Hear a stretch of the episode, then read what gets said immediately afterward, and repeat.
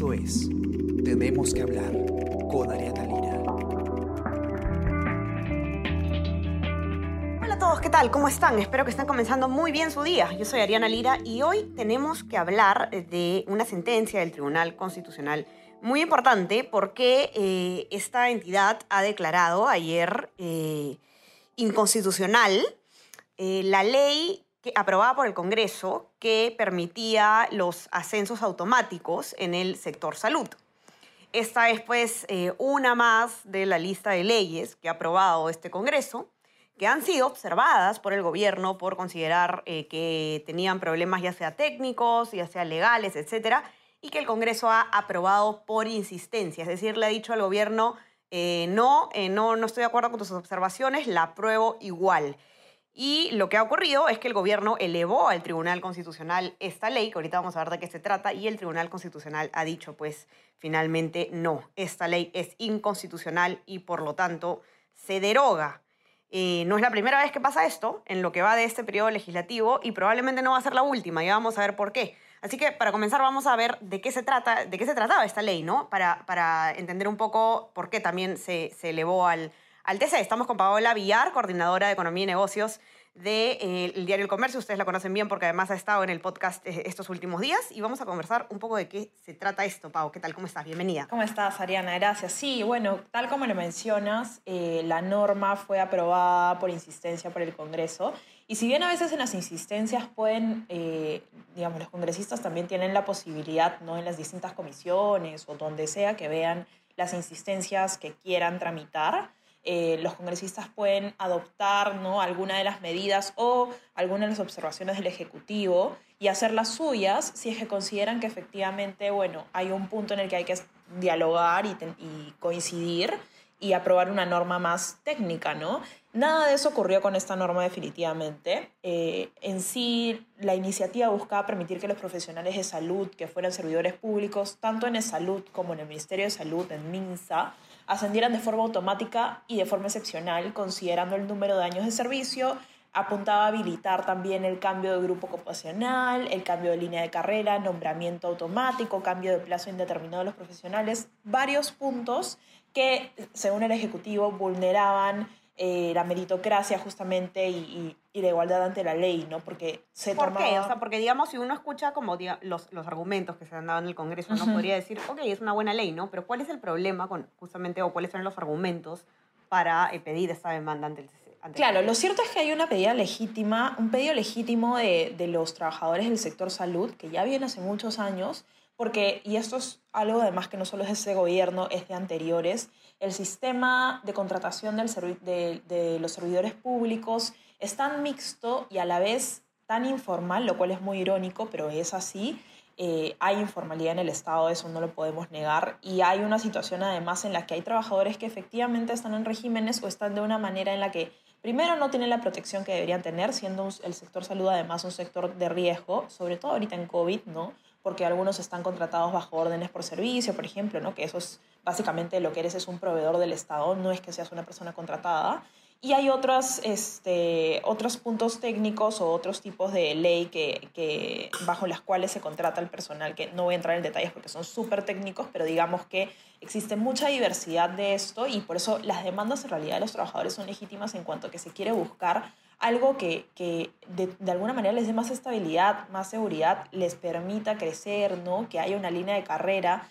Todo eso es legítimo. El problema es la forma. Entonces, cuando quieres hacer algo de forma acelerada y además hacer un ascenso automático por un tema de cantidad de años y no por un tema meritocrático de quién hace el mejor trabajo, esas eran las críticas que en realidad hacía el sector salud, porque de hecho en una, en una abridora que tuvimos hace ya, justamente cuando, esto cuando esta norma se aprobó en agosto, cuando se aprobó la insistencia, lo que tuvimos fue una conversación entre exministros de salud y eh, expresidentes de salud que decían estar de acuerdo con que se regulen los ascensos del sector, pero pedían que se respete, se respete la meritocracia. Y ese es un ámbito que lamentablemente no se estaba respetando con esta norma que por más buenas intenciones que pueda haber tenido, no voy a especular más del tema en realidad porque no sabemos las verdaderas intenciones, ¿no? Pero finalmente, más allá de los objetivos que se haya buscado con esta norma, más allá de que los mismos eh, sindicatos, ¿no? De, de, profesionales del, del servicio público del sector salud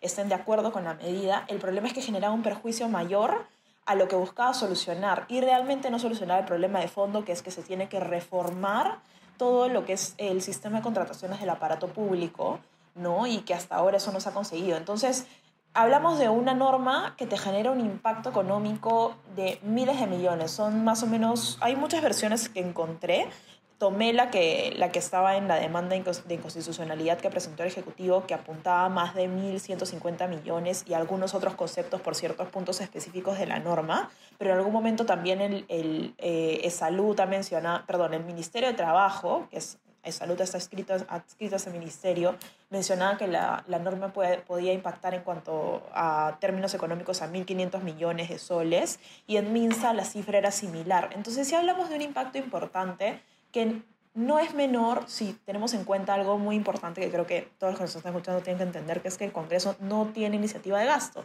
Entonces, si de por sí el Ejecutivo te está diciendo, no, oye, tú no puedes regular sobre esta materia porque estás generando este gasto que yo no puedo presupuestar, mucho, mucho menos en pandemia, ¿no? Por más legítimas que sean las demandas, hay un tema ahí eh, complicado, que obviamente políticamente hablando es bien complejo, pero, pero si ya te están argumentando todo esto, ¿no? Y, y además es un tema que está en la Carta Magna, que el Congreso haya insistido con esto es simplemente, o sea, o, poco entendimiento de, de, la misma Constitución, ¿no? Lo cual sorprende de, en todo caso a los parlamentarios, o simplemente no les importó mucho y fueron a, pues, a ver si el tribunal les daba la razón. Porque son además, este, son leyes, Paola, que hay que decirlo, eh, son leyes que generan, digamos, un gran impacto popular. Claro. Hay, eh, y es, es algo que, que es, es eh, un, un, ejemplo, o, o digamos, el, reflejo de lo que ha pasado con la ley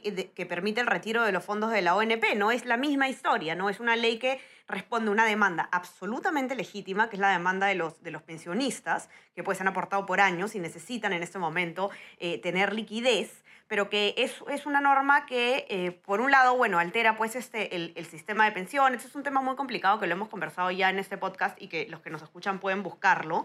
Eh, pero, pero que es lo mismo, ¿no? Que lo que termina generando es, como no existen pues cuentas individuales, como, como los que están afiliados al sistema privado de pensiones, tienen una AFP y tienen una cuenta individual, eso no ocurre en el caso de la ONP. Ahí no, hay, no es que la gente tenga plata en una cuenta individual, por lo tanto hay que sacar plata de las, de la, del, del Estado, ¿no? ¿Y qué pasa? Que el Congreso eh, por la Constitución no puede generar, no puede tener iniciativa o decisión de gasto del Estado. Así funciona la separación de poderes, ¿no? El poder legislativo puede hacer algo, el poder ejecutivo puede hacer otra cosa, el poder judicial puede hacer otra cosa. Entonces lo que está haciendo el Congreso es, digamos, coloquialmente sacarle la vuelta a, esta separación de poderes a través de leyes que generan pues un un gasto fuerte al Estado que el Estado no tiene presupuestado. Entonces, sí, es, es, esto ocasiona pues este, una, una distorsión fuerte de, de cómo debería funcionar el Estado. Y lo mismo es lo que está pasando justamente con esta ley de la ONP, que también el Ejecutivo la observó,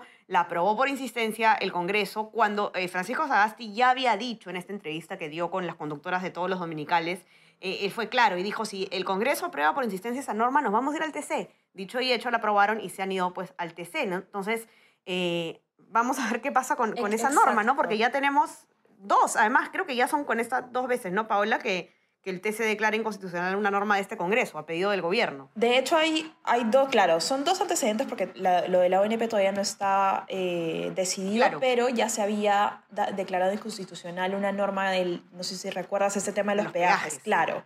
Este es claro. uno de los antecedentes que tiene este Congreso, ¿no? Lo cierto es que, a ver, aquí hay, varios temas, ¿no? No es la primera vez que el Congreso, no es el primer Congreso que anula por completo la capacidad de raciocinio sobre el tema de costo-beneficio de una ley, porque lamentablemente esto es un tema que viene de todos los congresos, pero sí vemos que en este congreso, dado el corto tiempo de pronto, hay mucho más ímpetu por aprobar estas normas que generan finalmente más daño que bien y que al final terminan siendo una batalla, digamos, ante el TC que por razones de ley, o sea, por razones de la misma constitución, creo que en este caso es, era un poco evidente que se le iba a dar la razón ¿no? al, al, al, este, al Ejecutivo con esta demanda, porque justamente hablamos de un artículo, creo que es el artículo 79 de la Constitución, en el que habla sobre este tema de la iniciativa de gasto que no tiene legislativo y que es competencia del Ejecutivo. Y ahí hay otro tema, que lamentablemente es, es algo que menciona el exministro de Economía en la nota, eh, David Tuesta,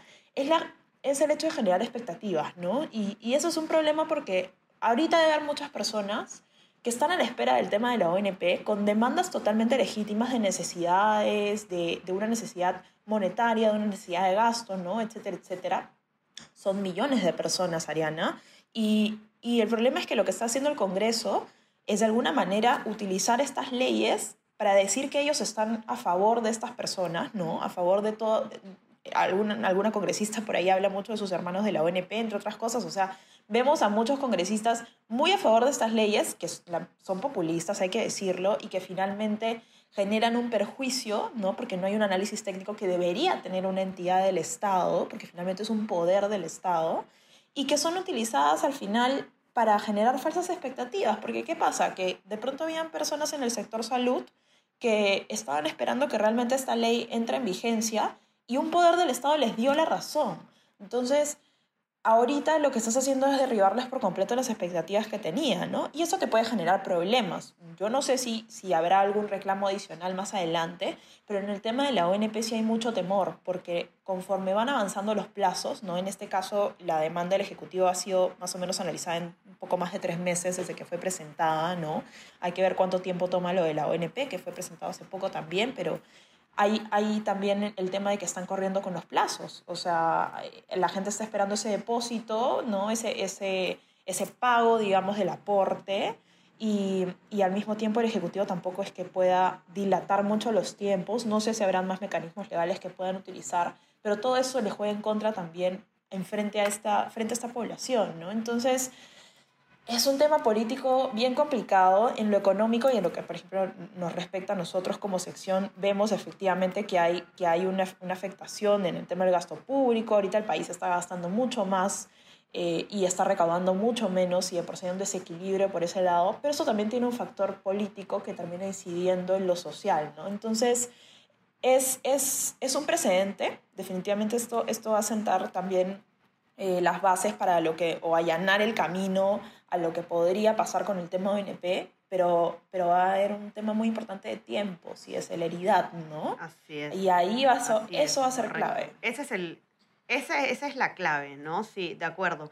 Eh, y, y, bueno, eso es, es también, digamos, un, una llamada de atención, esperemos, esperemos, porque ya van dos con esta, además de, de los peajes, una llamada de atención también para los congresistas eh, para que puedan prever también y asesorarse eh, mejor eh, constitucionalmente, legalmente, etcétera, para no eh, continuar, digamos, gastando recursos, creando estas leyes que, digamos, por lo menos en el caso de esta ley de los accesos automáticos de salud y también en la de los peajes, ya todas las voces indicaban que esto era inconstitucional, ¿no? Y que, en una y que eventualmente si llegara al TC se iba a declarar inconstitucional. Entonces, creo que falta asesoramiento de parte del, Congreso. Esperemos que sea eso y Sí.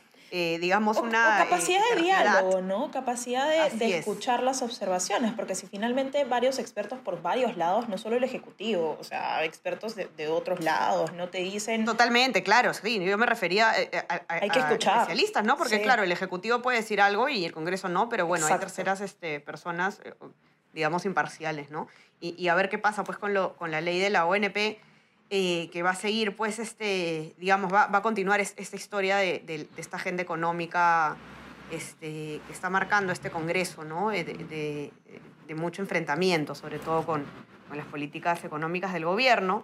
Y bueno, pues teniendo también en cuenta, Paola, que estamos a la vuelta de la esquina de una elección y, Ujú. y estas son pues medidas que, que generan muchos aplausos. Bastante. Eh, Sí, por eso te digo, y el, el componente político de esto es súper importante. Así es, es muy fuerte. Así que nada, estaremos atentos entonces, Paola, a, cómo se desarrolla ahora esto, cuáles son las reacciones en el Congreso y, y a ver, seguir eh, siguiendo entonces de, de cerca el tema de el tema de justamente la ley de la ONP. Ahora, los que nos escuchan pueden leer la nota completa en nuestro diario, en nuestro diario impreso, los que tienen acceso, y si no, también en nuestra web, elcomercio.pe.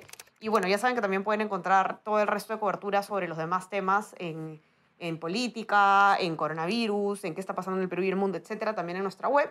Y eh, no se olviden de suscribirse a nuestras plataformas. Estamos en Spotify, Spreaker, SoundCloud y Apple Podcast. Y también eh, ya saben que pueden suscribirse a nuestro WhatsApp, El Comercio Te Informa, para recibir lo mejor de nuestro contenido a lo largo del día. Paola, te mando un abrazote. Mil gracias por estar aquí. Un abrazo, Ariana. Muchas gracias. Cuídense todos y que tengan un excelente fin de semana. Conversamos el lunes. Chao, chao. Esto fue Tenemos que hablar. Esto fue El Comercio Podcast.